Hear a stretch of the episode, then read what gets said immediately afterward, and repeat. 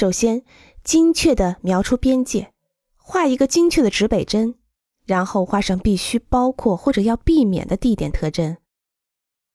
同时，还要画上你想看到的朝向有吸引力的远景的方位，和你想要隐藏的朝向没有吸引力远景的方位。画上周围的建筑物，你就能把形式和它们关联。你还能知道你会看到它们的什么，可以知道它们在什么时候会阻挡太阳。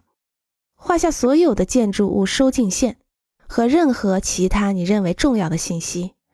用轻微的点线画出地形等高线，然后在罗盘中修饰指北针，画出朝向景物的箭头，画出可以帮助你形象化日出日落轨迹的日日角。